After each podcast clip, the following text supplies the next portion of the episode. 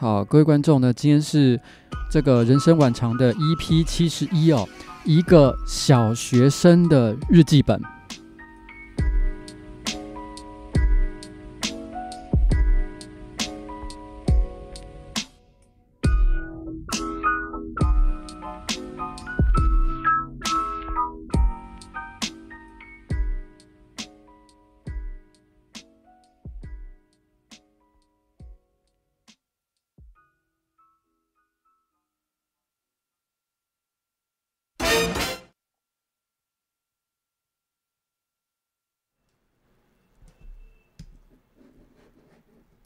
喂喂喂喂喂！哎，刚刚刚就有点破梗的感觉哦，一不小心居然就把那个 那个本来等一下晚一点才要播的歌给播了开头出来，这样马上大家都知道我下一首歌是什么东西了。这是宋三小哦，这不好意思，今天是那个 人生晚长的 EP 七十一哦，然后 人生晚长的 EP 七十一，然后一一九八七年的一个小学生的日记本哦。这到底是在说什么东西呢？诶，这个东西就是我今天带来了一个非常特别的东西哦。这个我手上拿的这个东西，我手上拿的这个东西呢？诶，等一下。好，我手上拿的这个东西就是一九八七年我小学六年级的时候，我个人写的。那个日记本，那这一次我封面呢，用的是一九八四一九呃九四年的照片，那个时候我是念高中。我这边手上有另外一本，是一九九四年我在高中时候所写的笔这个日记本。因为事实上，在我高中以前，我几乎一直都有维持一个写日记的习惯。那我最近这一阵子呢，又把它重新翻出来看，我觉得里面有些好多内容非常的有趣，所以我想要把那个时候的内容呢稍微翻开来给大家看一看。因为我觉得在一九八七年，其实，在以前的某一次直播我有讲过，对我来说是一个非常重要的转泪点。呃，我在那个时候，那是我第一次开始听流行音乐，也是我第一次。做了很多很多的第一次的事情，在我从头看这一个日记本的时候，我突然发现，在一九八七年，其实我就已经奠定了很多，一直到现在四十四岁，我做人处事，然后呢，面对很多人生的一些选择题的时候，所会采取的一个态度，几乎就在一九八七年这个日记本就已经奠定下了一个非常坚固的基础。在一九八七年的我，就已经是一个很。我们等一下就会从这个日记本里面看到这个东西。其实我觉得它非常的好玩。然后，然后那个呃，在这个今天的节目开始以前呢，我顺便先聊一点这个其他的话题哦。然后第一个就是，哎，我觉得这个这个昨天还是前天吧，我收到了一个很有趣的包裹。然后，哎，我给给大家看一下这个包裹，这个包裹它的附的信件哦。好，在这里，大家可以看到。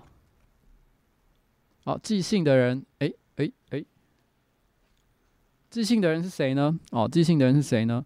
寄信的人是那个大英道百货。哦，大英道百货其实是一个我个人也蛮喜欢的一个插画家，他之前都是画一些百货公司的这个这个，这应该算什么柜姐的一些这个辛酸的一些服务业的一些故事。那我觉得其实都蛮有趣，也蛮好笑的，名字本身也蛮特别的哦，就大英道百货。那他送给我一样很有趣的东西，哎，大英道。大英道百货的这个主人翁就是长这个样子，然后，然后，但是因为为什么他会送送送我东西呢？是因为说他说他的观众好像常常都会留言跟他讲说，这一个他的某一个角色叫做吉白蛙哦，吉白蛙，他说就是呱吉嘛，根本就是呱吉，所以他就决定送一只这个这个吉白蛙给我哦，当做是小呱吉的一个替身啦。所以我这边跟这个大英道百货说声谢谢，谢谢这个礼物我非常的喜欢，然后。然后那个，然后这个礼拜呢，嗯，有发生了一件小事哦，我稍微也提一下下，就是其实，在春节前吧，上班不要看参加了一个慈善活动，那基本上就是有一个袋子购物袋，那呃，会他找了很多明星啊、网红啊，然后个别都在上面画了一些这个笑画像啊，主要都是花的一些主题，然后让大家可以。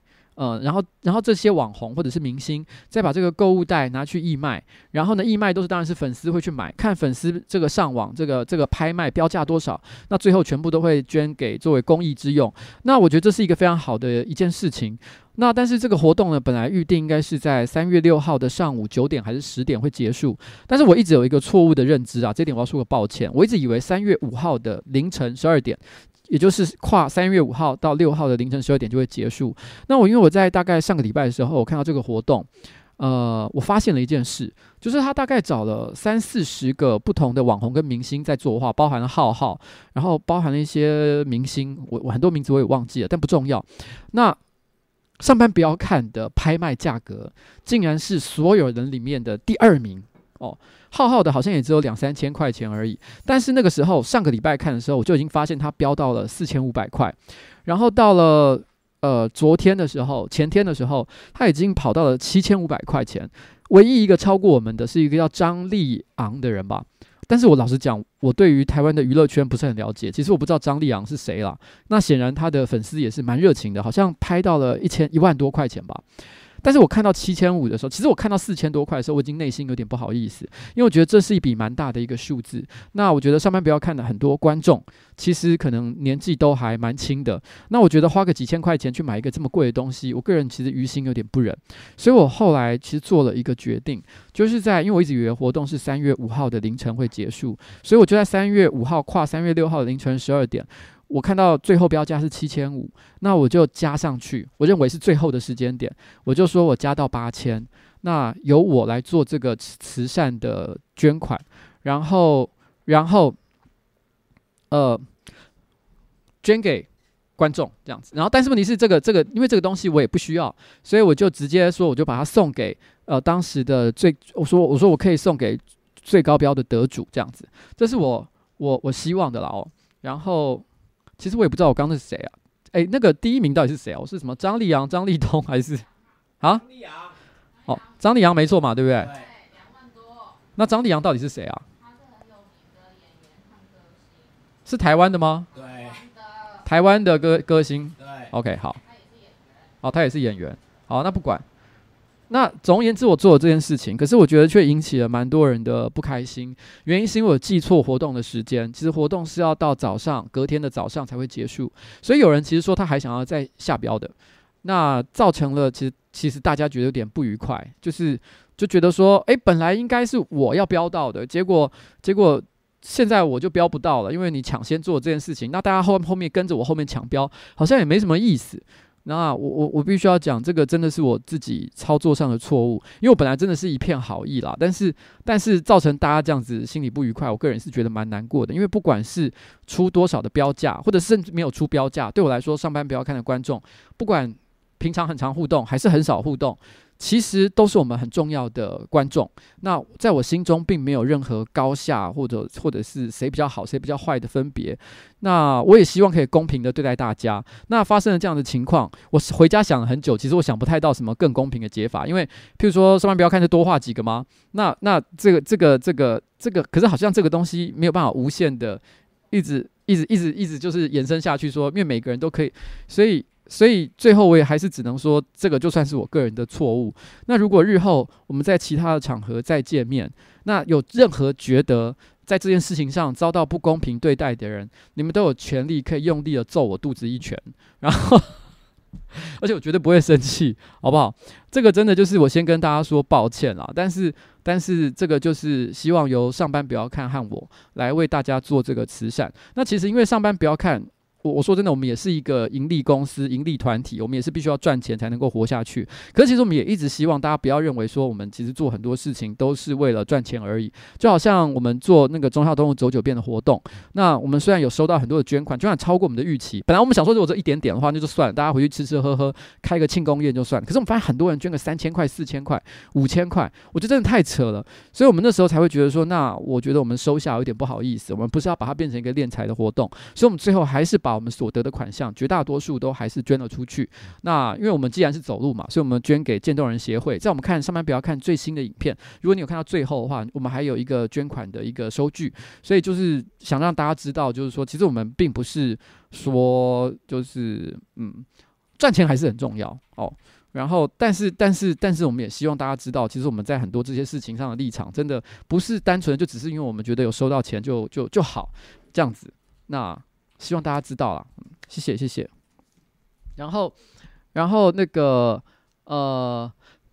最近有一个发生一个还蛮有趣的事情，就是如果你有注意了的话，其实三月九号礼拜六我会去参加 GQ 的一个年度活动，叫做 Su Walk。Su Walk 就是穿着西装，然后在台北市街头散步的一个活动哦。那这一次因为我有受到这个 GQ 跟一个西装定制厂商叫做这个这个凯恩洋服的赞赞助，所以他们有就是帮我特别定制了一套我个人的西装。那我个人西装的内里呢，其实大家有看到最近有露出的一些照片的话，其实内里是大麻叶的形状。那虽然我都没有。很主动讲这件事情，但是故有都可以秀给大家看，所以很多人都有看到。哎呦，大麻叶！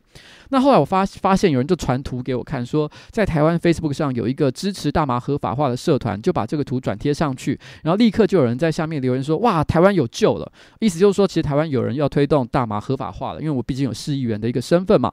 那下面其实我就看到有其他人跟着留言说：“我觉得瓜吉看起来就像是没没吸过大麻的样子。”我觉得他就是随便讲讲哦。随便讲讲胡烂一下，我觉得好。对这件事情我，我因为老实讲，我找不到这个社团，不得其门而入啦，所以我没有办法直接回应他。所以我这边就做一个公开的回应。对，我其实没有吸过大麻，我其实对这件事情并没有特别强烈的一个兴趣。但是你问我对于吸大麻这件事情的观点，我会认为，其实目前从很多很多我们所已知的一些研究哦，比较科学的一些研究。还有一些目前很多呃允许大麻合法化的国家或者是地区的一些现况来看的话，我认为其实大麻相较于其他类型的毒品，的确我觉得它的影响相对来讲是比较低的，甚至于说它其实还有一些医疗的一些用途，其实非常的正面。所以我认为在大方向的立场，我愿我愿意支持大麻的合法化。可是这个无法成为我个人一个很重要市议员工作当中的一个政见。第一个，因为我觉得这跟市议员层级哦，这比较是中央层级的事情，我没有办法去推动这件事情。我推动这件事情。的立场其实是没有那么的充足，而且同一时间，我认为在台北的市政上还有很多更值得关心的一些议题还没有解决。所以，即便我觉得如果有人来找我讨论这个议题，我很乐意站在正面的立场，但是我并不会把它当成我的政见，所以我也不会去推动这件事情。但是这个就是我公开的跟大家可以分享这件事啊。然后，然后，但今天正好发生了一件很有趣的事哦，就是那个。那个今天呃，瓜吉办公室的人在聊天嘛，那就有一个助理问我了，我一个问了我一个问题，说：“哎，老板，你有没有就是一边吃甘蔗一边做爱啊？”哎，我都没有，我都没有吸过大麻，当然没有。一边吃甘蔗一边做爱的经验嘛，我讲一下什么叫吃甘蔗。这个吃甘蔗算是一个黑话了，也就是吸大麻的黑话这样子。我就说我，因为他会问我是说，因为他听朋友讲说这样很爽。他说：“那你有经验吗？”我说：“我当然没有这个方面的经验。”那我就跟着另问了办公室的哦另外一个朋友哦，我跟问了另外一个朋友，我就我觉得这个看起来这个朋友疑似就是看起来有有吃甘蔗经验的人哦，我就就是我就说：“哎，那你有吃过？”甘蔗做爱吗？他就很自豪说：“有啊，我当然有啊。”我心想说：“哇，这么帅哦，这么屌。”然后呢，所以我说那过程是怎样？为什么很爽？他说：“不会很爽啊，我那时候是一边吃甘蔗一边打手枪，我觉得那感觉好迟缓，然后弄好久，我都觉得没有办法赶快到那个感觉的地方，这样子。”我就说：“这这什么可怜的说法？我们在问的是吃甘蔗做爱，你居然跟我说吃甘蔗打手枪，这卤到一个不行。” 这有什么？这有什么好炫耀的？太烂了吧你！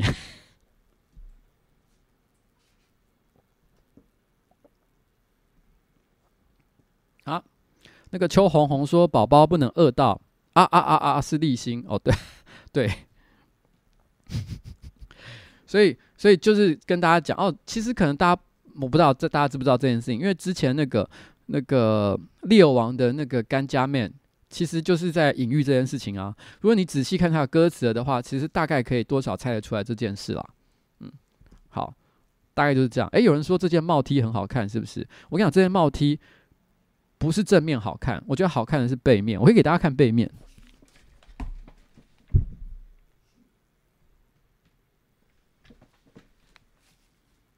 它的背面是一个非常迷幻的小鳄鱼你不觉得很可爱吗？哦然后 所以，OK，好吧，所以就是以上就差不多是这样。OK，好，那我接下来呢，我们要进入我们今天的主题哦，就是关于这个这个。一九八七年这件事情，一九八七年，其实一九八七年呢，它有一些重要的一些事件有发生哦。除了我个人的事情之外，在一九八七年呢，有几个名人是在这一年诞生的，像是萧敬腾，Big Bang 的 T.O.P，我不知道大家都怎么念了，是用念 Top 还是念 T.O.P 啊？哦，是念 Top 是不是？好，就是呃 Big Bang 的 Top 哦，然后还有谢和弦哦，长泽雅美，然后平野綾。哦，平野绫就是之前配音配那个《凉宫春日》哦，就是平野绫。然后他们都是在一九八七年出生的。那在一九八七年呢，也有几件事情重要的跟台湾有关的一个事件，就是呃，第一个是叫做，对不起，因为这名字很长，所以我要看一下小抄。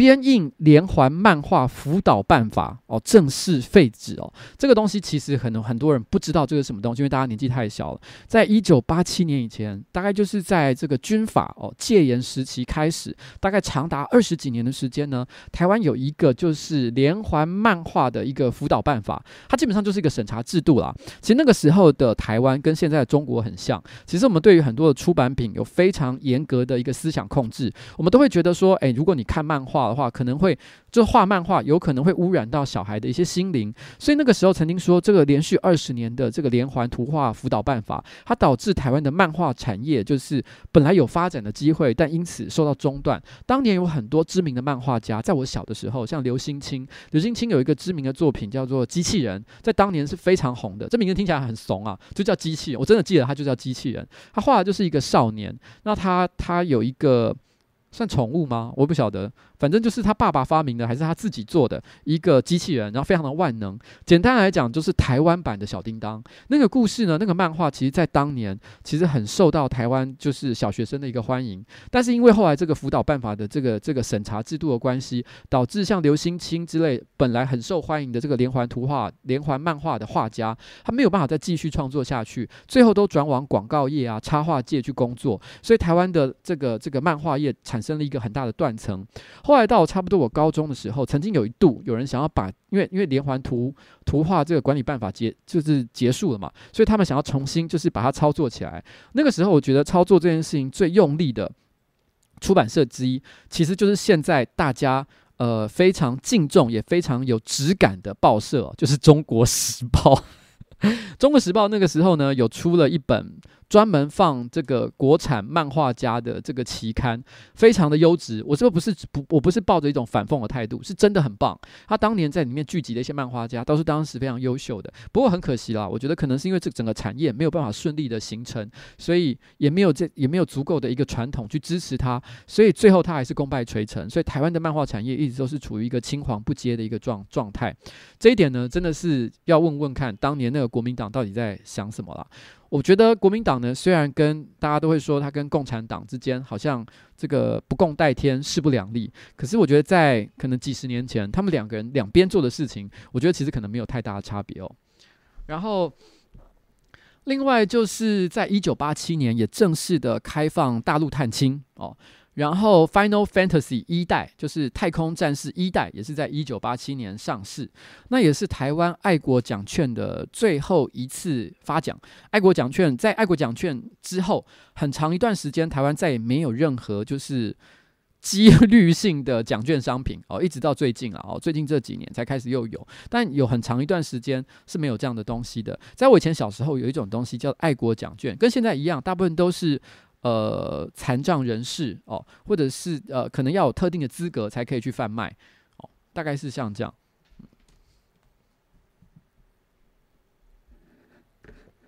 嗯，在一九八七年，对我来说，其实一九八七年有一个很特别的地方，它是我人生第一次开始听流行音乐。那个时候听流行音乐跟现在有一点不一样。就是因为那时候没不是 CD 的年代，是在听所谓的录音带。你们在看那个《星际义工队》的时候，其实不是那个星爵他有自己一个录音、录音、录影呃录音带，他写什么 mixtape 什么什么东西，然后呢，那时候是把它翻成什么劲爆舞曲大帝国第一卷，然后第二集就是第二卷哦，有点像这样的东西。其实很多年轻人可能不知道什么是所谓的 mixtape。mixtape 这个东西非常的好玩，在当年我还念小学的时候，那时候其实我们呃很多人家里会有一个收音机，收音机是专门用来听这个广播的。那我们那个时候，因为收音机有时候通常会附那个。呃，那个卡夹式的那个录音带的播放器，那那播放器在比较高阶一点的机种，还会加上录音的功能。所以如果你有这种机器的话，像我，我那时候我们家里正好有一台这样的东西，我会一边做功课，然后一边听这个广播电台，同时我会把一个一卷录音带放在里面。我只要听到任何一首好听的歌，我可能一听到前奏，觉得哎呦这首歌很棒哦，我就立刻会把录音键按下去。所以有时候会可能少个一秒两秒那个感觉，但是就赶快把那个音录下去，因为那时候。其实小时候没有太多钱嘛，你没有办法买。小时候零用钱很少，那时候我小时候零用钱刚开始一天只有五块钱，你真的没办法去买什么很贵的东西。那所以那时候我们要保存我们喜欢的流行音乐，就是在听广播的时候，赶快把这个这个录音带给录下来。然后录下来之后呢，因为你慢慢的，你一张你的个人的空白录音带就会录满了你心里面觉得好听的歌。就是它不像外面卖的专辑，可能都是 Michael Jackson 啊，或者是马丹娜啊，它就是一张混合了很多你个人在广播电台上曾经听过非常好听的歌。那你可能一张录完了，你就会再录第二张、第三张，慢慢的你家里就会出现了很多录满了这种 mixtape 的这个这个录音带。但这个时候呢，有趣的地方来了，有的时候我们会喜欢一个女孩子，或者是有特殊的原因，我想要跟别人。分享我个人特殊的音乐品味，那这时候我们会怎么做呢？我们会去找一台有两个录音卡座的这个收音机、录音机啦，然后一边放我们的平常录、录收集的录 mixtape，另外一边放全空白的录音带。那因为我们平常都是一边听着广播，一边随呃随性的就及时的去录我们喜欢的音乐，但是可能呃 A 录音带有一首我喜欢的歌，B 录音带也有一首我喜欢的歌。它可能混在很多很多不同的空白录音带里面，所以我就会一一张一张的拿出来，然后呢，把它就是卷到。特定的一个歌曲开始的点，然后录在全新的空白录音带上。譬如说，我想要录一首情歌大全，我就把所有我最喜欢的情歌，然后呢，分别再重新复制一次，然后复制到这个录音带上。可是因为毕竟那是类比的年代，它不是数位年代，不像拷 CD 一样，你每拷贝一次，你的音质就会被破坏一次，然后越来越糟，越来越烂。但是某种程度上来说，这种复制类比音乐的一个乐趣，其实也就是在这件。呃，每一次录制都会有一点点破坏的感觉之上，所以你每一个录制出来的这个 mixtape 都会有一种很独特的感觉。这就是，这就是我们小时候那个会做的一件事情。然后，我小学六年级，一九八七年，我第一首最有印象的流行歌曲，其实就是我接下来要放的这首歌。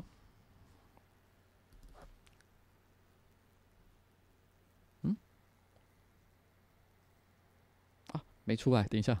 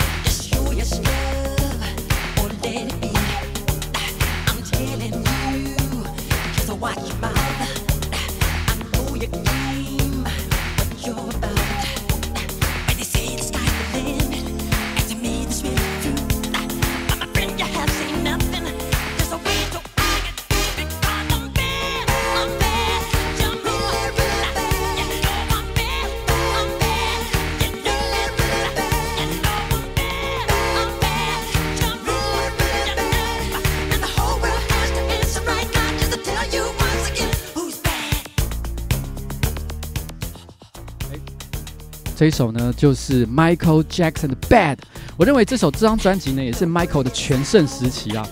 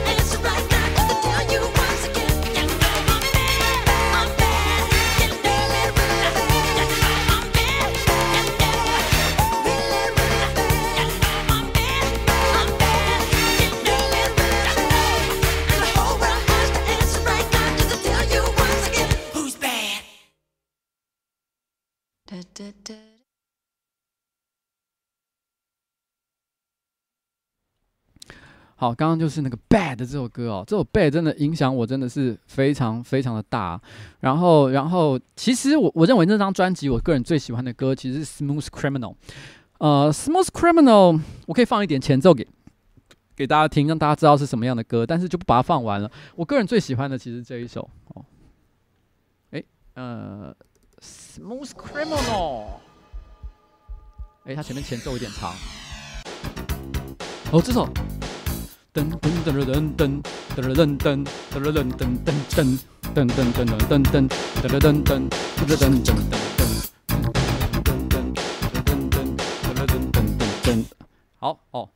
这首歌是我当年最喜欢的歌哦，但是呃，我觉得 Bad 的代表性啊还是比较强大了一点，因为我觉得在很多后来，其实如果要想要模有任何人想要模仿这个 Michael 的话，其实 Bad 常常是第一或者是第二个选择，就是他这首歌的，我觉得在这个这个当时的这个流行文化影响上实在太大了，所以我觉得特别就把 Bad 然后把它提出来，那。呃，今天其实很巧的事情是，因为中午我带瓜吉二班的这个同仁出去吃饭，那我们去一个美式餐厅，那美式餐厅特别做的很复古，它的那个背景音乐放的全部都是八零年代的东西，并且它在里面摆了一些很古老的这个大型游戏机台，可以让他们玩游戏。那那个时候呢，那个大型游戏机台正好摆的游戏是《星际战将》。《星际战将》是什么呢？大家自己可以再去 Google 一下，那是一个以 Michael Jackson 为主角的。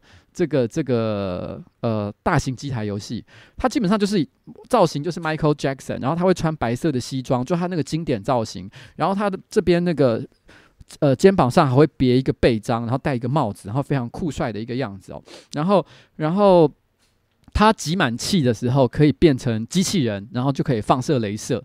然后他每次要放大绝的时候，都会出现主题曲。那他我记得他的大绝大概有三四种，都会放他不同的歌。我最喜欢的大绝就是《Smooth Criminal》这一首歌的大绝。他那首歌大绝出来的时候，《Smooth Criminal》的那个前奏一出来，他就会把他的帽子摘下来，然后呢往旁边一甩，这样一丢，丢出去的瞬间会带着一个闪闪发光的那个尾巴的那个痕迹，咻这样转一圈，然后现场所有的敌人全部都会爆炸，哇，帅到爆炸！这个真的是。很漂亮的一个，这个这个当年那个游戏我超喜欢的，因为玩起来会很嗨。那那我一个朋友，呃，那个上班不要看的这个观众哦，他就有呃。不是上班不要看，我说错了，就是瓜吉办公室的一个助理啊，其实是宏志啊，他倒是下了一个评语，我觉得好好笑。他说：“哎、老板，因为他不知道这个游戏，他小时候没看过，因为他年纪太小了。他就说：‘哎、老板，这游戏好锵哦！你看他主角是 Michael Jackson，还有 Michael Jackson 的音乐，他在里面打击坏人，然后呢，最终的目的是要把小孩救出来。你说 锵不锵？’ OK，我这边要讲一下，为什么宏志在这边会说很锵哦？他特别提出来，是因为他的重点其实集中在，你有没有注意到，Michael Jackson 在这部这个游戏里面的重点，每一关打败坏人之后，就是要把小孩救出来。OK，宏志，我懂你想要讲什么，不要乱讲，好不好？这件事情是很有争议性的。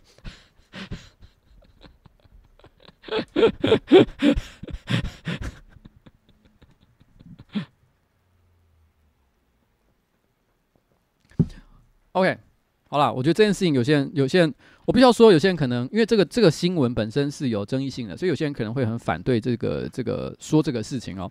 但的确，你知道搞笑就是 这个样子。有时候因为我们知道这个梗就是存在嘛，忍不住就是遇到的时候，你就是很想把它讲出来。所以如果你有觉得被冒犯的话，我只能跟你说抱歉。但是我们没办法把它收回，因为真的我心里还是觉得这个这个话蛮好笑的。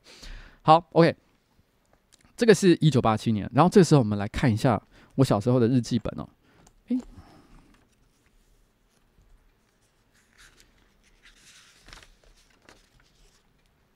我小时候的日记本啊，我来把，我来开一下特别画面。哎哎哎，大家可以看一下，哦，这是我小时候的日记本。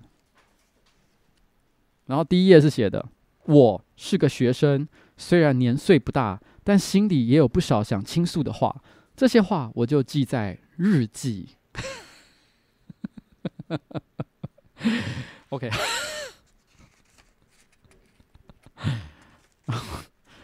这个这个日记本其实很屌，它这边写的是一片馨香嘛，对不对？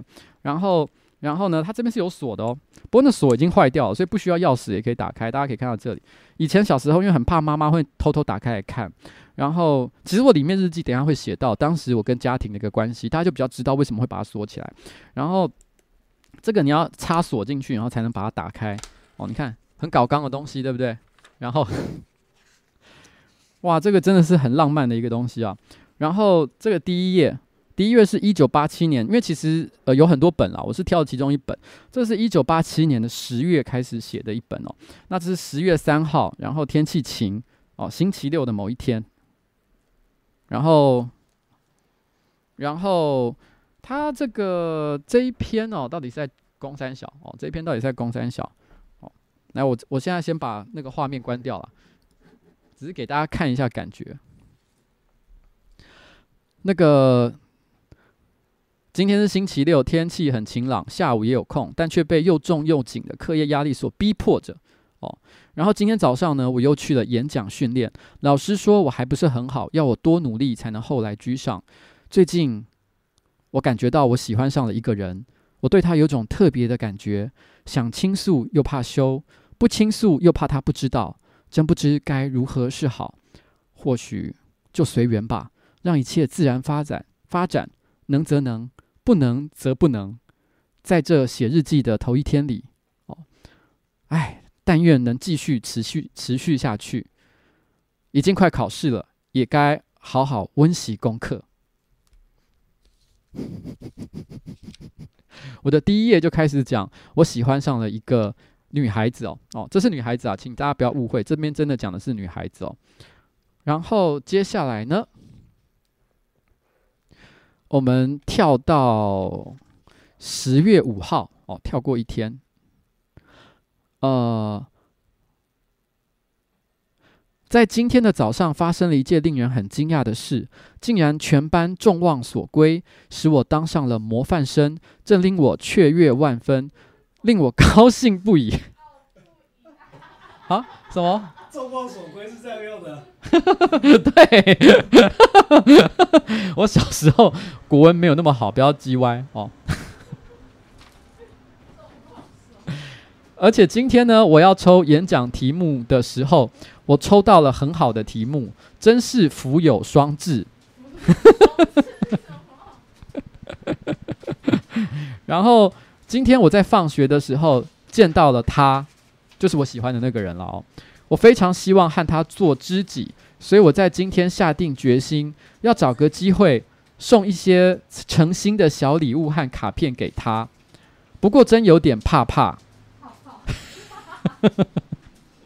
我先讲，其实字很多啦，我只挑重点讲。那这一天呢，是我在讲说我遇到了这个女孩子，但是我有点害怕哦，有一点害怕，不知道她会不会喜欢我。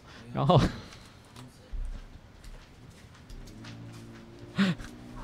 然后嗯，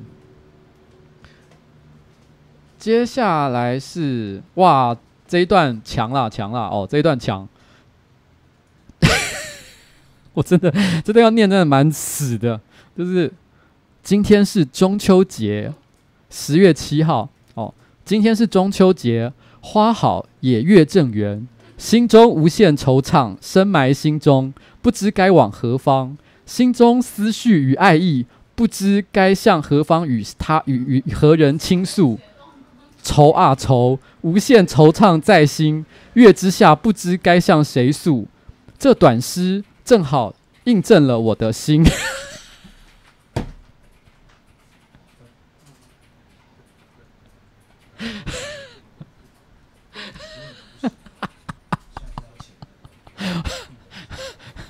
好，OK。然后隔天十月八号，十月八号的这边这个日记的一开头真的不胡烂，哦直接讲：清风迎面，不知岁月匆匆，今夕夜雨。不知该落何方，在这无悔的岁月里，我愿重来一次。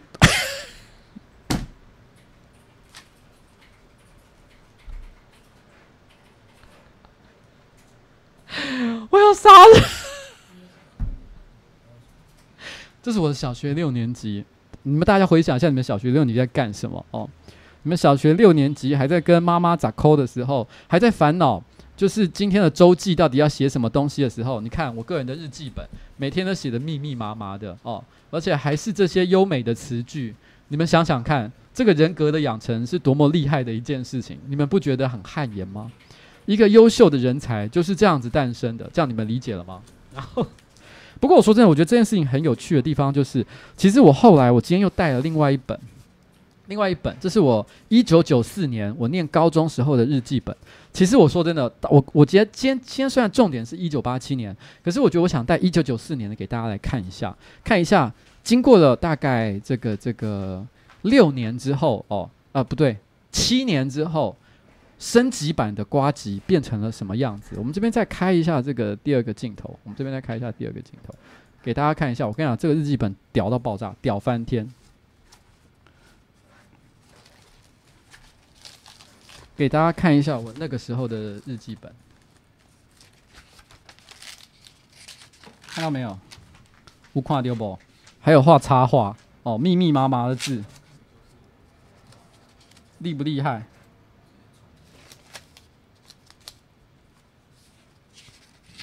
这就是我以前的日记本，我还会画画、写插画，我还有排版。天哪，太狂了吧！这是升级版呱吉，我念其中几句给大家听听，然后，然后我念其中几句给大家听，我真的觉得很强，我真的觉得很强。好，嗯，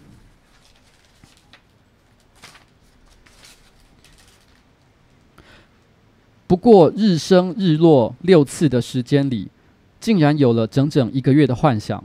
时间变得漫长而难以等待。我竟然在夜晚看着天空，几颗不知来源的光点，一直想象着被天空吸进去一般。如你所说的，但是星星总是太少，夜空总是不够黑。我在到处都是人的所在，总是感到感应不到那一晚在山区与你的记忆，我快乐的秘密。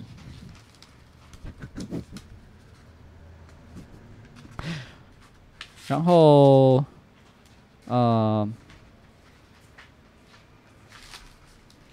我再找找找一两个。哦哦，这个也不错。巨大航空器的声音掩盖了整个深蓝色的世界。月亮有着奇妙的金黄色。我自地表的裂缝向上看，竟是无限的宽广。一直做着到海边去的梦。然后，哎，这个这个我觉得蛮有趣的，大家可以看一下下面。这个下面我还画了一个哥吉拉，哎，有没有觉得很可爱？这是哥吉拉，这是摩斯拉，然后这个是蔷薇花心怪兽。因为那个时候正好在上，我忘了那一部叫叫做什么，那是哥吉拉的某一部怪兽电影，就是有蔷薇花心怪兽，又有摩斯拉，然后又有哥吉拉，三部三个怪兽在大战的那一部片，所以我把那个东西画出来，然后。然后，然后这边上面还写着“没有私密，空有着城墙的展览博物馆”，哇，好强哦！然后九月二十一号，你打电话来告诉我，你折了一天的纸飞机都飞不远。我说：“那好吧，我明天折一架能够飞得很远的纸飞机给你。”我一整天记录着飞行的实验，翼翅的弧度大小，翼展的宽窄，鼻头是否要加重等等的事情。对任何一件其他的事，我都无心关怀，我只在计较今天夜晚短短的相见。各位，一九九四年的我，你知道，从一九八七年一路成长到这边，不觉得这个时候的文字更加的洗练与成熟，简直到了另外一个境界。这真的超级强哎！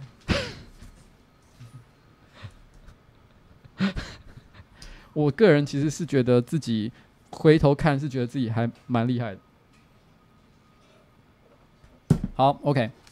但是我觉得我今天要讲的重点不是要讲诗句啊，我只是要讲，其实写喜欢写文章这件事情，其实我从小就养成了像这样的习惯。但是我觉得，其实我重点是我想要讲一些，到底我在我小学六年级的时候发生了哪些事。第一个要跟大家分享的事情就是，我开始喜欢写诗。那这个诗好不好看呢？见仁见智。但是这的确产生了我内心的，你知道吗？这的确是我个人的一个人格特质，在我这个小学六年级的时候，就把我给开始逐渐的养成。但是在同一天，我写清风迎面的这一天，我这边写了一段蛮负面的话。我说，在今天，我觉得我在精神上的被淘汰了，被演讲训练的导师所淘汰。虽然他跟我说：“诶，你还有机会。”但我知道他只是安慰我。我觉得我不该再厚颜的赖在他的身边。这是我在讲。其实我在小学的时候参加了很多国语文的竞赛的，呃呃，竞赛相关的一些竞赛。那在小学六年级的时候，其实我有被选拔去参加台北市的这个演讲比赛。当时可能在我们学校里面，他找了就是呃甄选了其中。可能四五个人吧，然后呢去做培训，但是最后可能要派一个代表出去比赛。那我本来一直希望自己可以是那唯一一个代表，但是没想到，我觉得在培训的过程当中，我觉得有点失望，好像好像我觉得老师已经某种程度上来讲已经放弃我了，所以我觉得我有点难过。然后，然后我这边最后就写说：神啊，为什么要把我夹在聪明和愚笨愚笨的中间，使我无法确定自己？为什么？为什么？我真的不明白的事情太多了。我应该突破中间的瓶口，走向聪明的光明大道之上。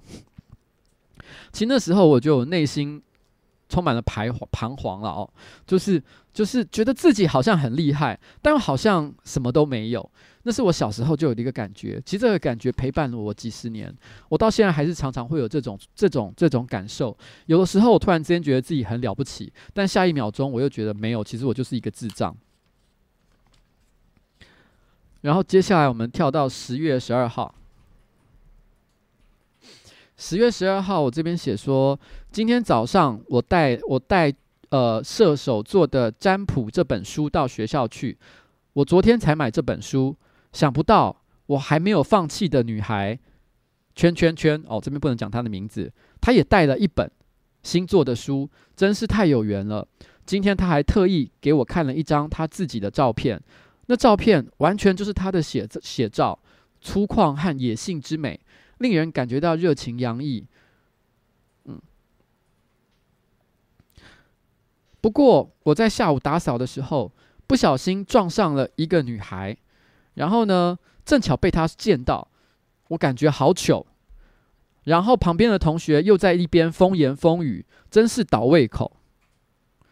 我希望她能知道我是真心的，并且我觉得明天我也要详加的问她他们的她的呃血血型和星座到底是什么，看看是不是真的非常适合。如果是的话，我就要专一的对待他，用礼片、用礼物和卡片的公式使他心动。成功就要努力，加油，邱威杰。哦哦，第二个镜头可以关了。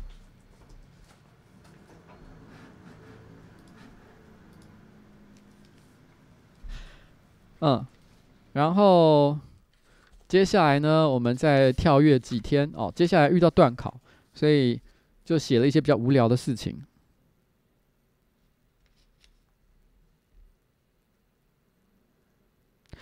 今天我看了一本书，叫做《世界趣谈》。里面说着关于性行为的各国趣事，真人真事，令人看得喘不过气。然后下午的时候，然后呢，父母带着我和一群无知却假装很懂的小毛头一起到乡下去玩，真令人感到无趣。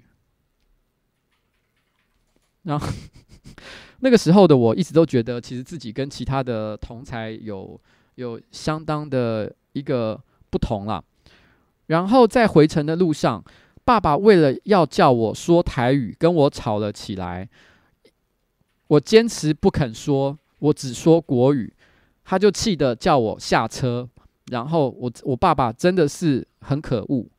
我这边要讲一下，其实那个时候，因为我个性有一点硬，我其实以前有解释过这件事情，就是说，其实我家是台湾人，我爸从小其实也他他就是讲台语的，他在家里面如果跟妈妈聊天的时候呢，其实也都是讲台语。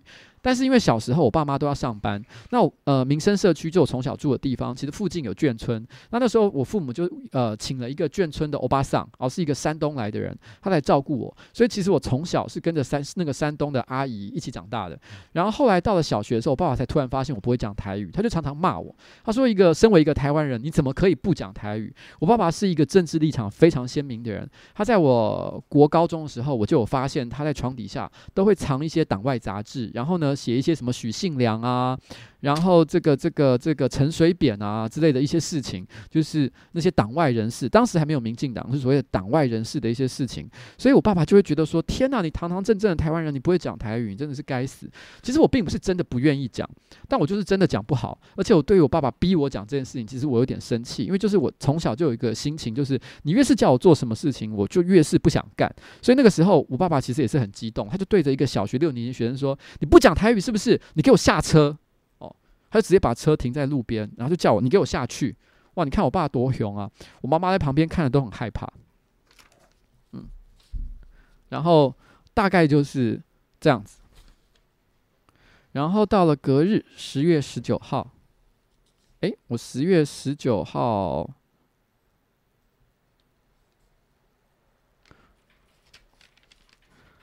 十月十九号。我这边讲的一个重点是，我知道了圈圈圈，她就是我喜欢的女生。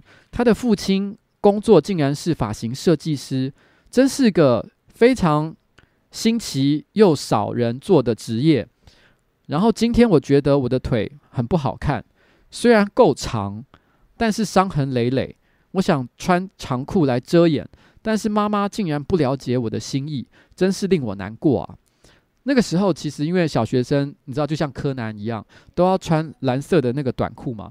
但是因为我觉得自己的腿不好看，所以我其实很想穿就是违规的个人的长裤去学校。然后，等一下我先讲，我小学的腿真的很长。我小学六年级的身高一百六十五公分诶，你你想想看，你小学六年级的时候身高是多高？我那时候真的是白马王子一般的身材哦。然后，然后那时候我心里是觉得我想穿长裤啊，但我妈不让我穿，我就觉得我妈妈对我好坏。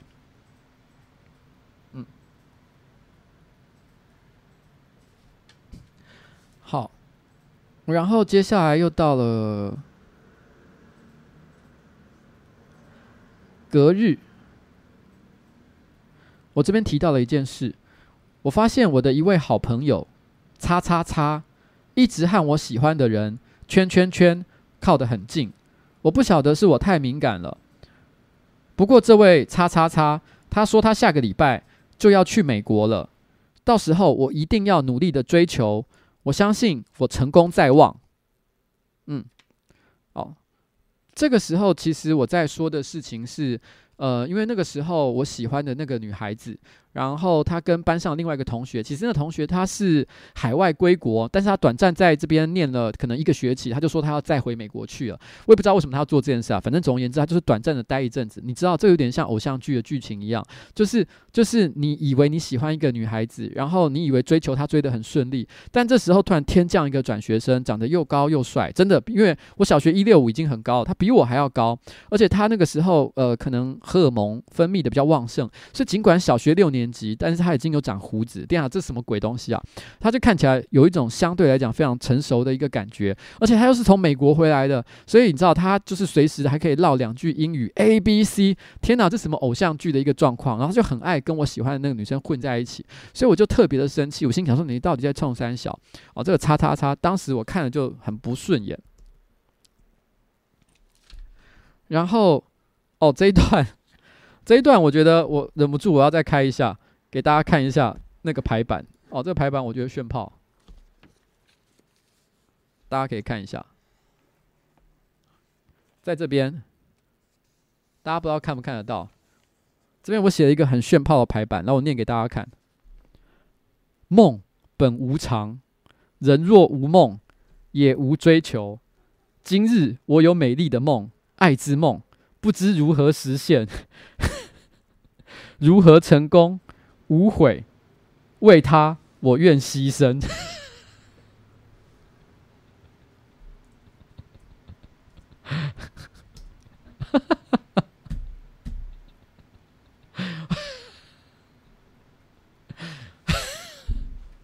我真的会被我自己笑死。我那时候，我那时候真的是，嗯，很爱写一些有的没有的东西呢。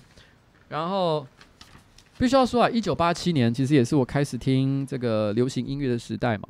那个时候其实有很多我觉得非常棒的一些歌手，曾经创作过一些非常脍炙人口的歌曲。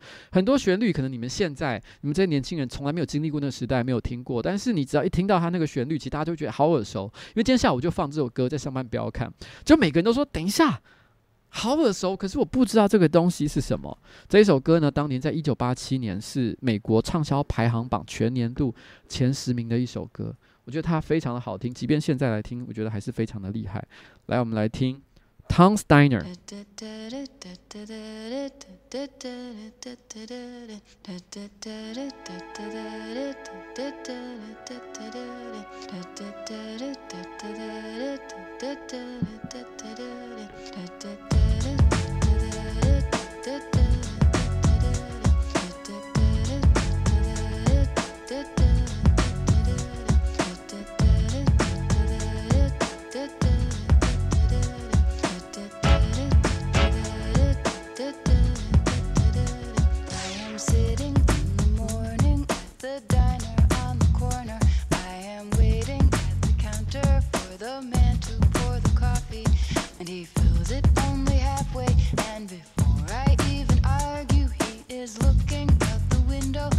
somebody coming in.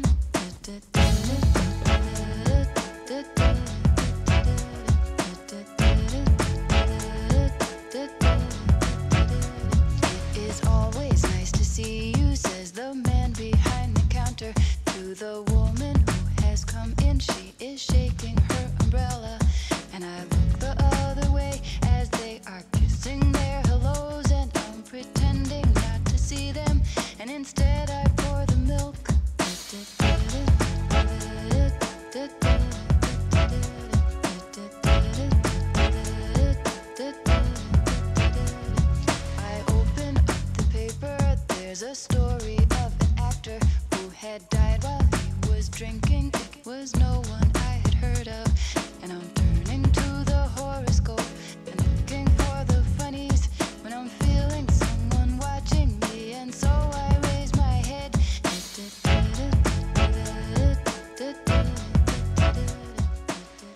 这首歌呢是 Susana Vega 的这个 Tom's Diner，Tom 的餐厅，叫做汤姆的餐厅。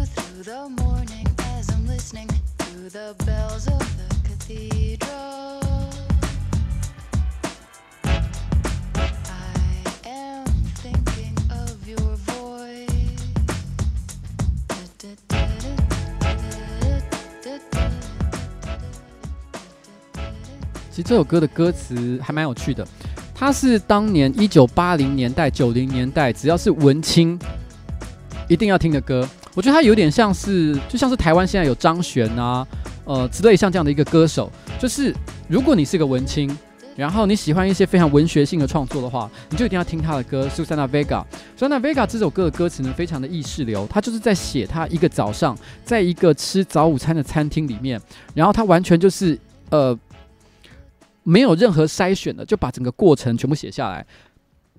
譬如说，呃，有人来倒咖啡啊，然后倒完咖啡之后，然后呢，他转头看，看到那个窗户外面有一个路人正看着他，他以为他在看他，可是其实没有，他只是在看进那个窗户的倒影，然后顺便整理一下他的头发，整理完他又走了，然后最后讲了一大圈，就讲一下他在喝咖啡那时候所看到所有事情，一字不漏的把它记下来，这就是典型文学上所谓意识流写作的一种做法。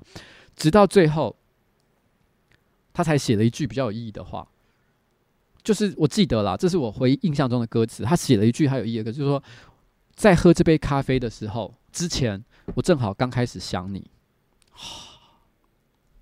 My God，整个人都起鸡皮疙瘩起来了。我觉得写得很好呢。嗯，他是。当年的文青一定要听的一首歌。那他这首歌最早的版本其实是没有伴奏的，他完全就是只有哼的部分。然后后来才有他跟另外一个乐团合作，叫 DNA 吧，然后合作了出了这首就是带有伴奏的歌曲。然后这是。歌曲原曲是出在一九八七年，但是有伴奏的版本是出在一九八八年。然后后来这个一九八八年的有伴奏的版本呢，后来因为它非常的红，所以后来很多的其他的一些歌曲，尤其是 B-boy，刚刚很多人都会跳出来讲说，诶，他有听过这首歌。其实大部分听的都不是原曲，而是因为其实 B-boy 都这种 hip hop 就是嘻哈歌曲来跳舞嘛。那嘻哈就是会取样一些经典歌曲，像它的前奏。有些人提到 For 呃 For Out Boy 的 Centuries，它的前奏的确就是使用，就是取样了它的这个。前奏没错，就是这样子，所以很有趣吧？嗯。然后我们接下来来看那个十月哦，十月二十五号哇，这天这天我只有写可怕的一日，为什么呢？原因原因是因为他写说，我早上一起来，我就看到楼下是一片水乡泽国，令我吃了一惊。那个是台北市非常知名的一次大水灾，就是所谓的八七水灾哦。八七水灾的时候，那个时候台北市大半都被淹掉了。有经历过那个年代的时候，就会记就会知道那个那个那个震惊的感觉。因为我家住在六楼嘛，我还记得睡觉前你还不觉得有什么特别的地方，但是早上一醒来哦，没有下雨，天空是晴朗的，然后你往下一看，从六楼往一楼看。整个街道不见了，全部都是水，而且还有零星的几个橡皮筏在上面滑动着。我整个傻眼，你从来没有想过台北市会变成这样。那是我有印象中的台北市遇到第一次超级大的水灾，然后后来大概停水停电了好几天。因为我小学六年级，其实已经勉强算是，嗯。有点体能了吧？你也不，你已经完不能完全说自己是小孩了。所以我爸爸那时候就带着我，因为他认为就是我是家里面，我跟他就是壮丁，所以我就跟着他，因为停水停电，所以我就跟着他涉水，然后呢到外面去提水回来，所以我都还有这个跋涉这个水，这个这个大水过去的一个印象。然后接下来就跳到十月二十八号，然后。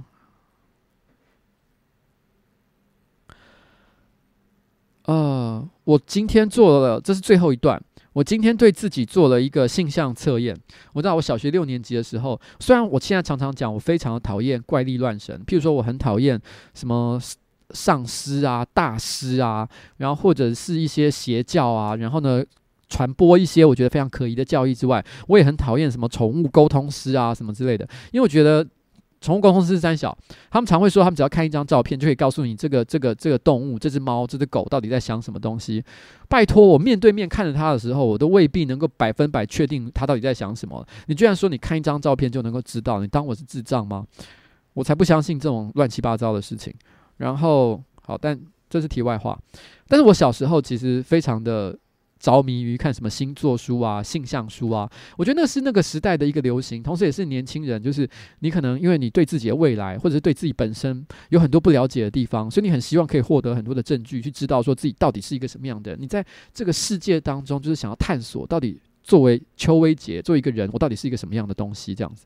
所以那时候我做了一个性向测测验，然后上面我就写说：哇，真是一点也不错，那个独裁。他上面说，我正在被一个独裁者所控制。他讲得太好了，那个独裁者就是我的爸爸。他不论在公司或家中都一样，不肯听别人的意见，一意孤行，而且就算是失败了，都会说是我们的鬼主意害他的。我妈妈和他的部下都深受其扰，希望他能够洗心革面。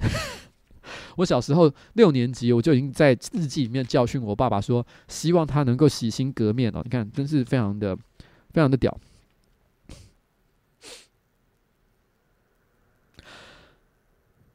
呃，星期五的下午，十一月二号，我和圈圈圈，我喜欢的那个女生，还有她的几个朋友一起去看一部限制级的电影，叫做《熊猫》。虽然我看过了，但是和异性们在一起看，还是另外一番滋味。而且全班的男生有二十九个，只有我一个受到这样的优待，更是不能放过。哦。你看，我小学的时候是不是就很厉害呢？小学六年级就和几个女同学一起去看限制级的电影了，并且在今天，我和我的两个至交好友，呃，A A A 和 B B B 结成了干兄弟。虽然我和 A 同年同月同日生，但是我们在猜拳的时候输了，所以我便屈居第二。我们的顺序是这样的：A 大于我，大于 B。哦，听起来虽然有些疯狂，但我们三人都是认真的。我们希望三位哦，呃，生至死永远都是个人心中的挚友。所以在小学的时候，我那个时候小学其实很流行认所谓的干呃兄弟。或者是干姐姐、干甚至干妈，明明那个人可能只比你大一两岁，也要认什么干妈，莫名其妙哦，干爸、干妈之类的。那时候就是很流行像这样的一个文化。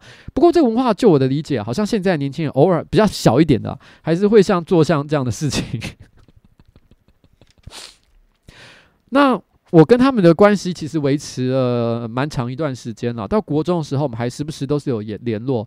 但是后来到了可能高中的时候，大家是真的就疏远了。其中 A 呢，他到纽西兰，然后 B 呢，则是不知下落。我想他有自己个人非常快乐的生活。后来 B 也考上建中，但是我在建中时期从来没有遇见过他，我也不知道为什么，运气就特别的不好。明明是同一个学校，然后。跟着 B 考上了台大医科，B 一直成绩都很好。那我也后来也跟着去了台大，但是也是没见到。那这几年呢，因为某些间接朋友的关系，所以我知道他现在就是可能也是在某一个领域当算小有名气的一个医生。可是，在我们后来最近也有办过一次小学同学会，但是他一直都没有出现，所以我想他就是过着很自己的一个生活吧。哦，所以并没有像我们那个时候所幻想的，就是。生至死哦，都永远是心中的挚友。小时候就是容易会这样想啊，但是长大真的不太容易。嗯，十一月五号，噩梦终于出现了。叉叉叉叉叉，就是那个我前面说一直在跟我喜欢的圈圈圈混在一起的那个归国子女哦。叉叉叉就像是一个甩不掉的可怕噩梦。如今他又出现在我的面前，我到底该怎么办才好？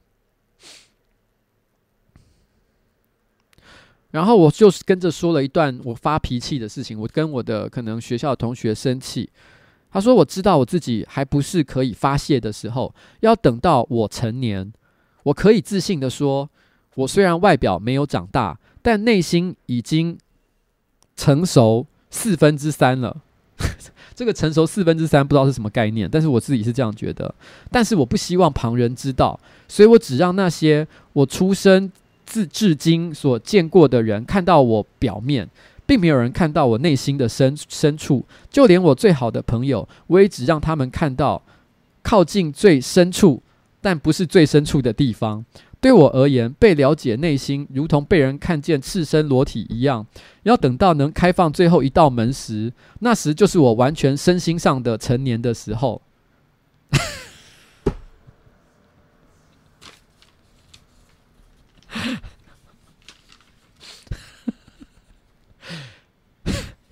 没有，我觉得很可爱哦，真的很可爱。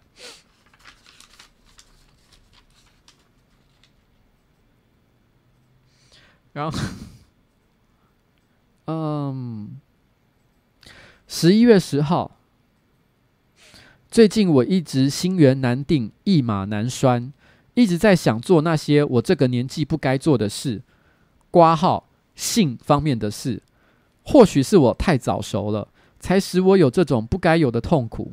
目前我只有靠幻想来稍微慰藉我的心。然后今天我似乎被他知道我喜欢他，就是就是我喜欢的这个圈圈圈了哦。但他听到之后，脸上毫无表情，但我看得出来他在掩饰，只是不知道他是高兴还是生气。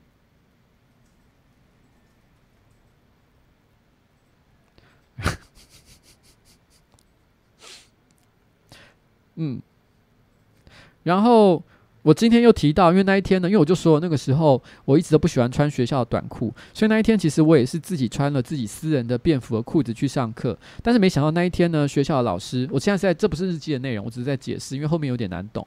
他应该是在说我那个时候那一天呢，正好学校老师带我们去做劳动服务，可能要去扫除一些比较脏乱的一些地方。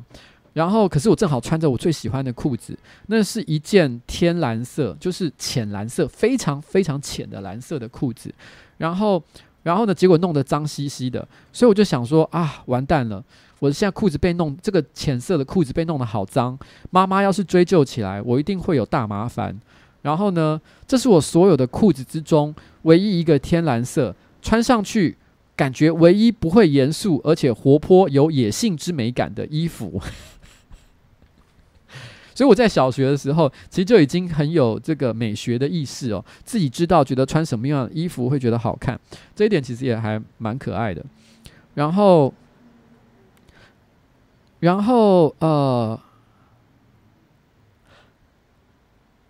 十一月十三号，我去了圈圈圈家过生日，就是他生日，我去他家庆祝。我去他家的时候，呃。随机应变的，呃，讲了一些话，带来大家脸上的笑意。不过那些笑话都是黄色的。我小学的时候就会讲黄色的笑话，而且就是跟小学的女同学，我也忘了我到底讲了什么样的内容，但觉得我自己其实是还蛮狂的。不过因为去他家的关系，发现了我一件非常意想不到的事情，那就是班上许多女孩子在五六年级的时候就有月经了。已经开始使用卫生棉，真是令我意想不到。我一直都以为还要再长大成熟一些才会有。其实。我有点忘记，如果不是因为看日记本的话，我真的忘记了有这件事情。但看了以后想起来，如果是在你小学六年级的时候，你到了女同学的家里面，然后发现他们其实有在使用卫生棉，你感觉到他们肉体成熟这件事情，再加上十一月十号，我说我每天都在想性有关的事情，哇，我觉得那是一个多么巨大的一个刺激啊！所以在这里面，其实这一天里面，虽然我没有写的太多，但是我的确可以感觉到，在这个文字当中的内心的那一股悸动，就 他们都。他们都有月经了，吓死我！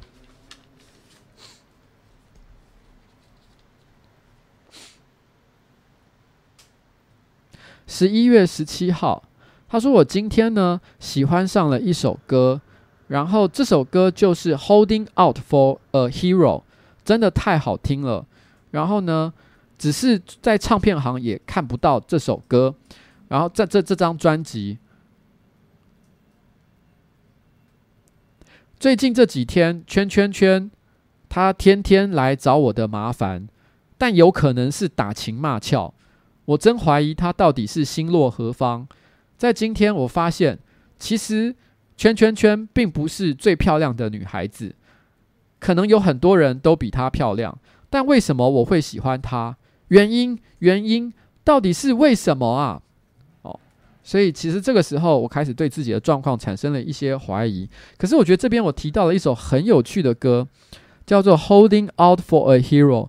如果不是因为这个日记本的话，我都完全忘记有这首歌了。我已经有二十年以上没有听这首歌。今天为了这个日记本，我突然想起来这首歌。这首歌的歌词其实也非常的有趣。来，我给大家听一下当年我小学的时候我最喜欢的一首歌。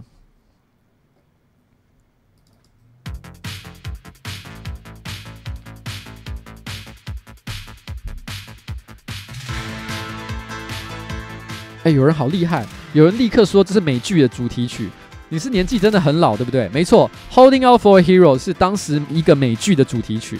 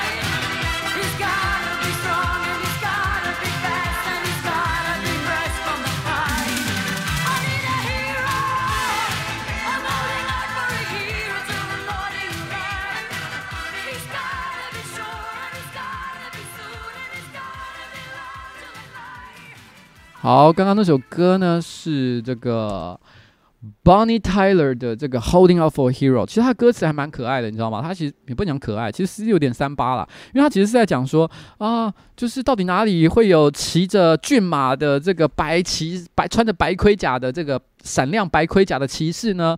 哦，然后呢，我需要一个英雄。好，现在就来，他必须是一个强壮的男人啊。他必须动作非常的迅速，然后他必须怎么样？然后呢，我现在就是需要这个英雄哦，让他在这个街上扫荡这个罪恶哦。他其实是哇，很热血的一首歌啊。其实的确，刚刚有一些观众有提到，就是说，其实他有出现在近期的一些电影里面，像有人说他有出现在这个侦探皮卡丘哦，这个片我没看。那的确有人说出现在史瑞克，其实我有点忘记了，但是他一讲我就想起来啊，对，史瑞克的确有出现，好像是神仙教母他唱的这首歌，其实的确因为他的识别度很高，就是而且戏剧性很强，所以你拿来做一些怀旧的，然后做特定气氛的感觉的时候，其实我觉得这首歌就非常的适合。在我小时候，我觉得这首歌很。热血，有人说他的气质有点像动画歌曲，对，其实就是有点像动画歌曲的感觉。小时候我就是听了以后就觉得哇，怎么搞的，整个人热血沸腾了起来，跟那种软趴趴的讲什么情啊、爱的东西完全不一样。虽然他的歌词其实你仔细辨识一下，现在回头看，可能还是在讲情啊、爱的，说我要一个男人，我要一个很壮的男人，我要一个很快的男人。哦，这样讲起来，其实说真的，搞不好还是哦。还是一个情情爱爱的东西啦。然后到了十一月十八号，就是十一月我上一篇日记的下一篇。诶，这一篇日记有一个很奇妙的一个转折点。他说，最近我发现这是日记的中段，我有点想做做一次女性看看，我想了解一下，感受一下。然后呢，最好能够随时都能变换回男性的身份。如果能的话，这一定会是一个非常有趣而且宝贵的经历。但我一直在想，为什么我会希望这样呢？我觉得这件事情其实蛮有趣的。小学六年级的时候，我想到了这件事情。其实这件事情，我想一直到了我念大学，我可能都还时不时会有像这样的一个想象，因为。其实我之前在直播的时候有稍微提过一件事。其实如果可以选择的话，我来生其实并不太想当男生，我比较想当女生。我觉得当女生比较有趣一点，但是我还是比较喜欢女生，所以我会希望我来生是一个女同志。然后呢，就是是女孩子的身份，但是能跟女孩子搞，那么对我来讲是最完美的，因为我真的很讨厌男生哦。所以这件事情在我小学六年级的时候，原来我就已经这么想了。所以我在看这篇日记的时候，其实我也是蛮惊讶的。然后到了十一月二十三号。呃，在星期六的晚上十点多，晚上十点多，小学六年级的学生算很晚了。父亲带我去舞厅玩到了深夜两点多，对于一个小学生来讲，这恐怕太早了吧？所以玩回来之后，我心中就有一直觉得有些成就感，因为同年的人还没有人做出这种事，而我先人一步，使我不但在内心已经成熟，连行动都已经快了一步。我相信。这是我迈向成熟的第一步。小学六年级的时候，你真的很在乎这件事情，就是你有没有比别人更成熟，并且我也觉得我和圈圈圈进步神速。在今天，我们已经两人可以大声地说黄色笑话，不会有些许的顾忌，并且有时候我会玩笑性的偷看他，他也不会严厉的拒绝了。然后在以前，他都会大怒呢，可见我成功在望。哦，然后。我相信我可以打败叉叉叉这个强劲的对手了。哦，十一月二十三号，这个日记本是十月开始写的。我写说我开始喜欢一个女生，然后在一个多月之后，我已经开始感觉到了胜利在望。嗯，然后这个这个这个日记本其实讲了我跟我爸爸关系当中一件很有趣的事情。其实我爸爸他对我的教育非常的重视，他对我非常的严厉，他会要求我不可以做什么事情。可是，一方面他又很希望我去做一些跟其他小孩不一样的事，所以在我小学六年级的时候，他就，我想可能很多家长不会这样，但是他在晚上十点多，他就突然说：“走，我带你去见识一下。”就把我带到舞厅里面去，然后跟一些大人里在一起玩。那些大人都在喝酒，但我爸不会叫我喝酒，可是他会叫我说：“哎，你可以跟大家大姐姐、大哥、大姐一起跳舞，然后一起玩，玩到凌晨两点多才把我带回来。”事实上，其实在我念大学毕业没有多久，我爸爸也曾经对我说过一句话。其实，在我以前直播也有提过，就是他就说，我我觉得邱家的男人哦，不可以没有见过世面，所以还把我带去酒店。我人生第一次上酒店然后有酒店小姐陪在旁边，不不是因为老板的要求，也不是因为应酬的需要，是我爸爸带我去的。然后，因为我爸爸一直都对我怎么样把我教育成一个有用的，然后呢的人，其实他有一套自己的哲学。非常的强硬，让我小时候反叛心非常的强。可是我必须要说，某种程度上来说，他的这些行为其实也塑造了我个人后来的一些人格。因为他在小学的时候就一直不停的提醒我，就是你要多去冒冒险，然后呢体验一些不同的人生。这个是我爸爸其实带给我的一个一件事情啊，嗯。然后到了十一月二十五号。但我爸爸跟妈妈呢，其实就有点态度不一样。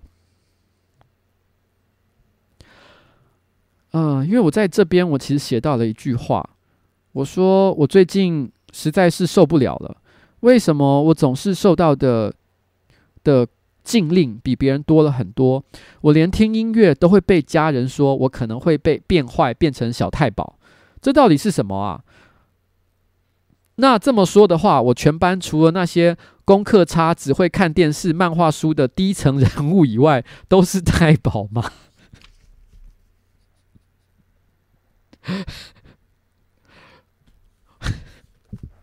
我要我要先解释一下，我我现在没有这样的想法。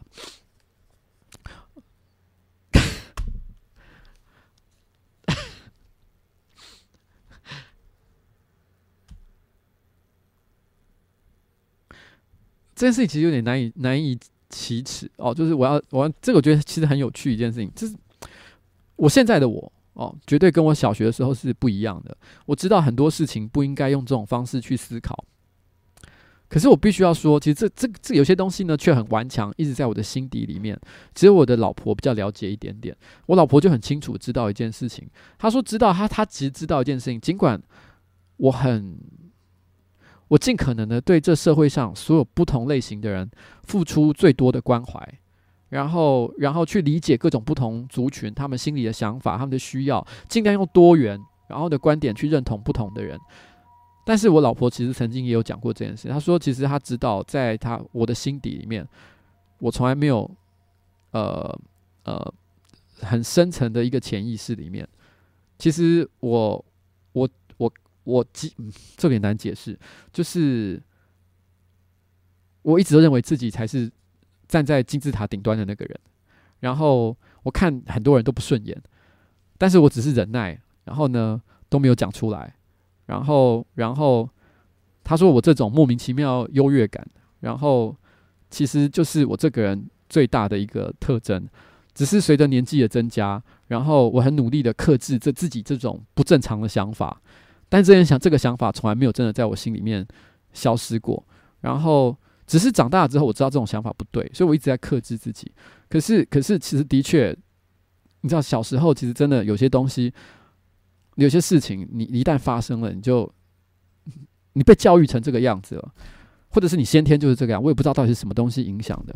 我想可能跟我爸爸也有关系吧，因为我爸爸从小其实也会灌输给我很多。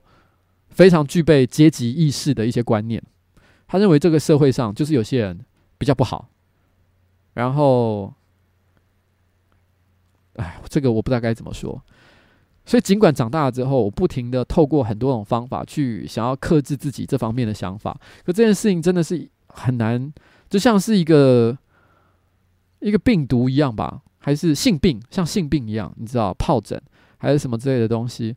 你偶尔可以用药物的方式把它压下去，然后你让自己变成了一个可以关怀其他人的人，但是每隔一段时间，这个性病就会复发，然后你又开始变成了这个很糟糕的一个一个家伙。我好好难以解释这种感觉哦。其实看这个日记的时候，我就会想到这件事情，就是有些事情，其实在我小学六年级的时候，好像就已经被被定型了。十一月三十号，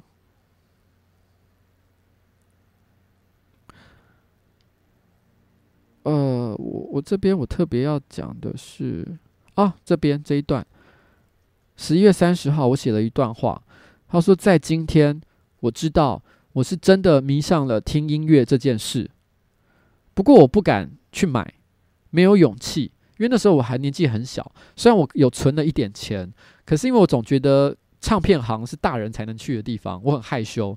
所以我说，希望有一天能够有人可以赐我勇气，让我走进去买我喜欢的录音带出来。因为那时候还不到 CD 的时代。其实我小学六年级的时候，已经奠定了我非常喜欢音乐这件事情。在那之后，一九八七年之后，我每天，呃，一定都会听广播。然后我会搜集所有我喜欢的音乐的资讯。到念我高中的时候，我开始会，呃，因为那时候还没有网络嘛，所以我会开始去买各种只要只要有音乐评论的杂志，然后或者是报纸的专栏、书籍。我甚至还会做简报。我还有。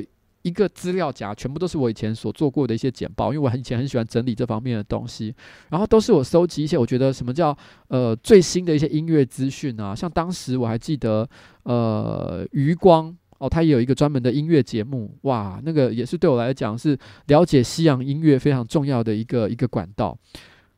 在一九八七年的时候，我已经在我的日记本写上了，就是就是音乐，我已经真正的迷上了。接下来，我十一月三十号之后，我有整整一个月的时间没有写日记，所以下一篇直接跳到了一月二十号。到底中间为什么没写？其实我不太确定。那但是我们直接看一月二十号好了，这也是我今天要分享的最后一篇，因为我觉得今天差不多就是到这里，这个故事要告一个段落。从去年的十二月一号到今天。我已经很久没有写日记了，然后，但我今天要说一件事。以前我就喜欢着圈圈圈，从十月的时候开始，我就喜欢着圈圈圈。哦，这是我补充说明。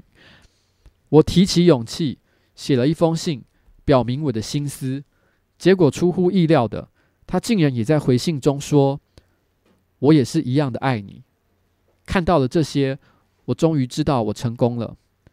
我实在太幸运了。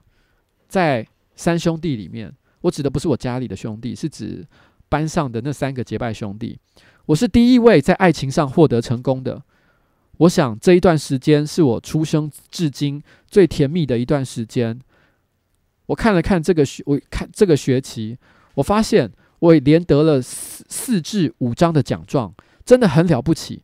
或许是由于我爱情成功了，所以我近日总是就算失败了也不气恼。斗志旺盛，真的好久没有这种感觉，心情非常的愉快。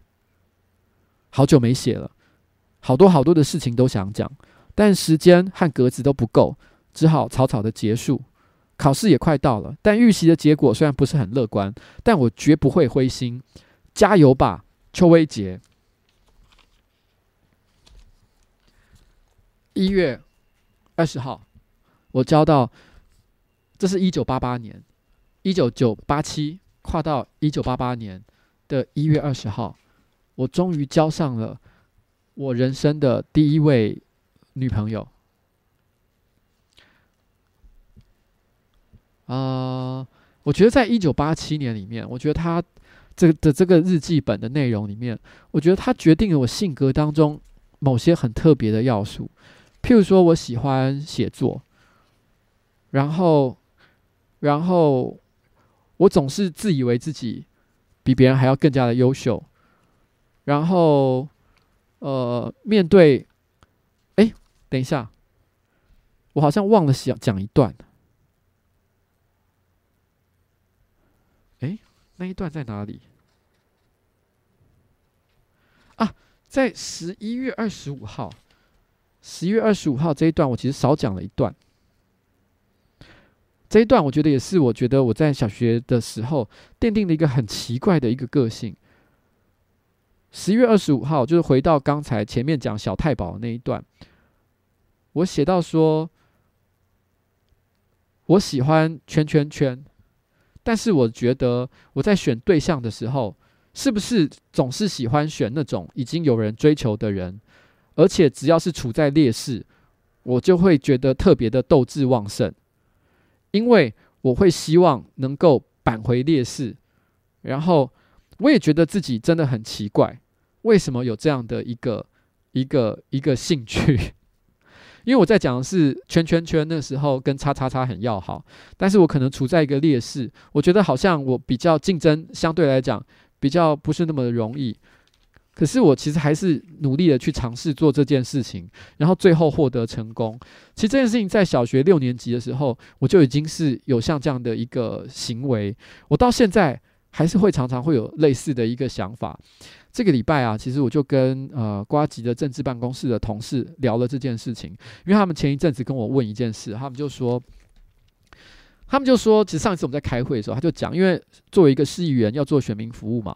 那他们就说：“哎，可是老板，你说你不选下一届市议员，那因为很多人做选民服务是为了让地区上的选民觉得你真的做事做得很努力，然后呢，下一届继续支持你。他们就说，因为你都说你不要选，我们就觉得做选民服务很没有成就感，因为做了也没用，反正你知道，大家也觉得反正你下一次不会选，那也不用特别再帮你什么。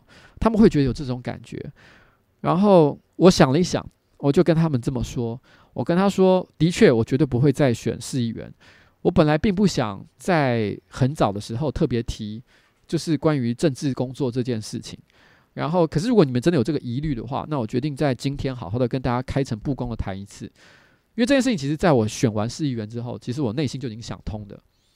我说我不会选市议员，我在很多的采访上面其实都有讲过，原因很简单，因为我不想要被。再选下一届的这件事情当成一个心理包袱，变成好像说我结果接下来我就要妥协，因为我为了要选下一届，所以我要去讨好任何人。我不希望有像这样的一个包袱，所以我不会选。哦，但是其实有一件事情我没有说的是，对我来说我不选市议员，原因是因为如果我再选下一届的话，这件事情不会有任何的挑战，然后他也不会改变任何的事情。我选上第一届市议员的时候，因为在选前没有人认为我选得上。呃，周伟航就是人渣文本的周伟航，他一向对我非常的友善，即便是对我有这么友善的一个名嘴，他都曾经在选前预估说，我觉得我最多我拿五千票，他已经是非常友善，认为呃某种程度上来讲，这是在心理上支持我哦去参选这件事情，然后都讲我的好话的一个人，可是不是他都觉得我只能拿五千票而已，其实没有人觉得我选得上的，所以我那时候就觉得，如果我能选上的话，我跌破大家眼镜的话，这个时代一定会有些改变，大家会发现原来。做事有不一样的方法，我一定会影响到一些人，改变一些人的观点，所以这件事情是有价值的、有意义的，所以我可以做。可是如果我再选下一任的话，我就不会改变任何事情了，我就只是一个已经当过一任市议员的人，因为很眷恋这个权势、这个地位，所以我觉得我要再选下一届哦，我放弃不了当市议员这个爽感。所以我不但没有改变这个世界，反而还巩固了原本这个世界的秩序，这是我不能接受的一件事情。我不要。但是，政治这块领域，如果在我做了两年、三年之后，我发现有任何一个机会，它让我觉得我可以再改变这个世界一次的话，我当然会去做。但是那绝对不是选市议员，因为选市议员不会改变这个世界。因为我就像我刚刚说的，他只是巩固现在大家对我的观感，对市议员的观感，对眷恋权位、对眷恋政治地位的人的一个观感而已，没有任何的好处。可是如果有任何事情，我发现我可以去做，而且我只要做了，大家一样又是一样看不起我，觉得我不可能做得到，但是我又再度跌破大家眼镜，让大家吓死了的话，那我就会做。所以，我当我在看这个日记本的时候，我就觉得，在我小学的时候，其实我就已经是在想同样的事情。还有提到说，我小时候其实曾经有想过想当女生看看。其实这件事情啊，我不知道我小学时候就开始想了，但是我最有强烈感觉的时候，大概是高中吧。高中大概可能是高二那段时间，其实有过一段时间，我心里是真的蛮想当女孩子的。然后大家可以看到我在一九九四年那张照片，其实那时候我拍照动作跟我现在其实很不一样，因为那个是我人生当中妖气最重的一个时候。我那时候根本对于当一个男生这件事情感觉到非常的深恶痛绝。嗯，所以那个时候，嗯，我讲话的方式啊，跟人互动的方法，跟现在真的是。不太一样，用比较大家能够接受就能够理解的讲法，大概就是非常的娘炮吧。哦，那就是那时候的我了。嗯，好了，其实这本日记本真的蛮好玩的。你知道它的最后一篇是什么吗？因为这一本没有没有写完，以后我不知道还会不会再拿出来翻来聊聊，因为后面有好多好好笑的东西。但我给大家看 最后四月十八号好了，四月十八号最后一段，当时我我不知道为什么这是我这一本日记本最后一篇，因为下因为后来就是应该是后来可能升国中了，所以就直接换国国中的版本，然后。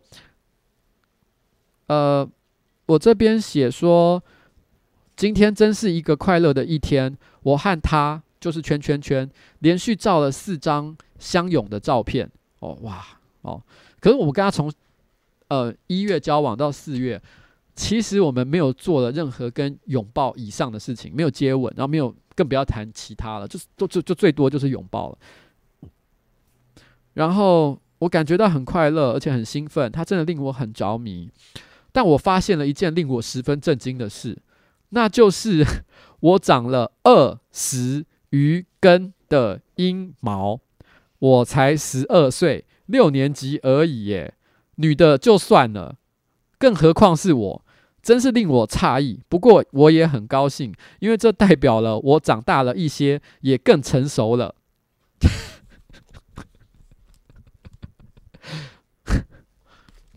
一九八八年四月十八号，我长了二十根的阴毛。如果你知道吗？你小时候会写日记本的话，你就会知道你什么时候 发生了这件事。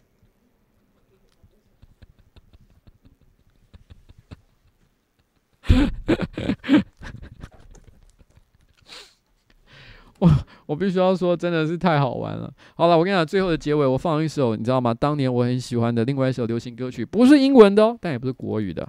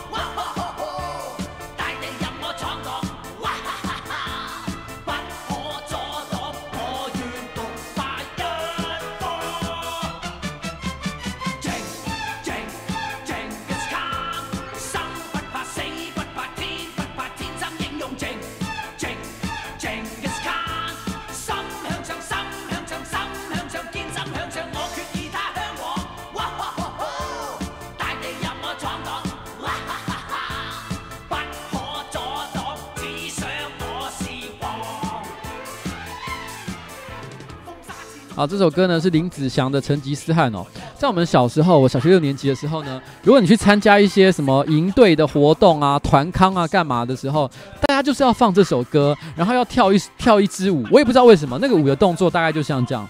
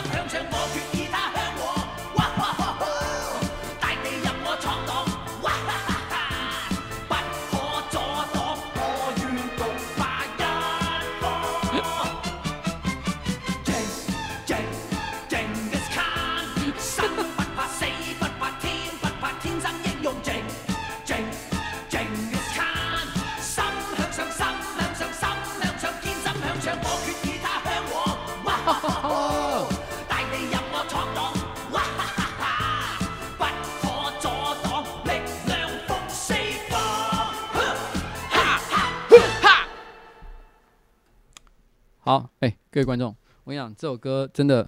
大家有的说做 ending 有点奇怪，对不对？可对我来说，这就是那个年代的东西啊。如果硬要讲的话，其实那个年代还有另外一首歌，我也非常喜欢，是粤语。其实我那时候我爸真的很生气，你知道吗？他就觉得说，哎，你好好的一个正统的台湾人，对不对？你听英文歌我就算了哦，英文美国人高大上啊，你不听这个台语歌。啊！你居然听粤语歌，干你到底是哪一国人啊？我爸那时候真的超怒，他那时候会为了我听粤语歌这件事情跟我生气呢。另外一首我很喜欢的歌，那我就直接把这首歌一边一边放一边就跟大家 ending 说拜拜了哦。这首歌呢，超帅，超帅，谭咏麟，暴风女神。这歌词没有情，没有爱，只是在讲狂风暴风中有一个女神叫 Lorelei。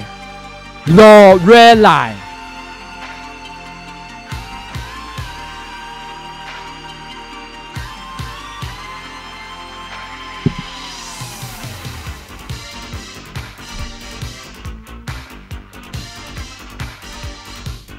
狂风，狂风，好似狂浪。巨浪乱撞，乱动雷电，用窒劲暴力划破这世界真理。中，视野朦胧，狂跳着 l o r e l i sweet l o r e l i b a b y l o r e l i 对于风眼中，负着只喜欢破鞋，事后无踪。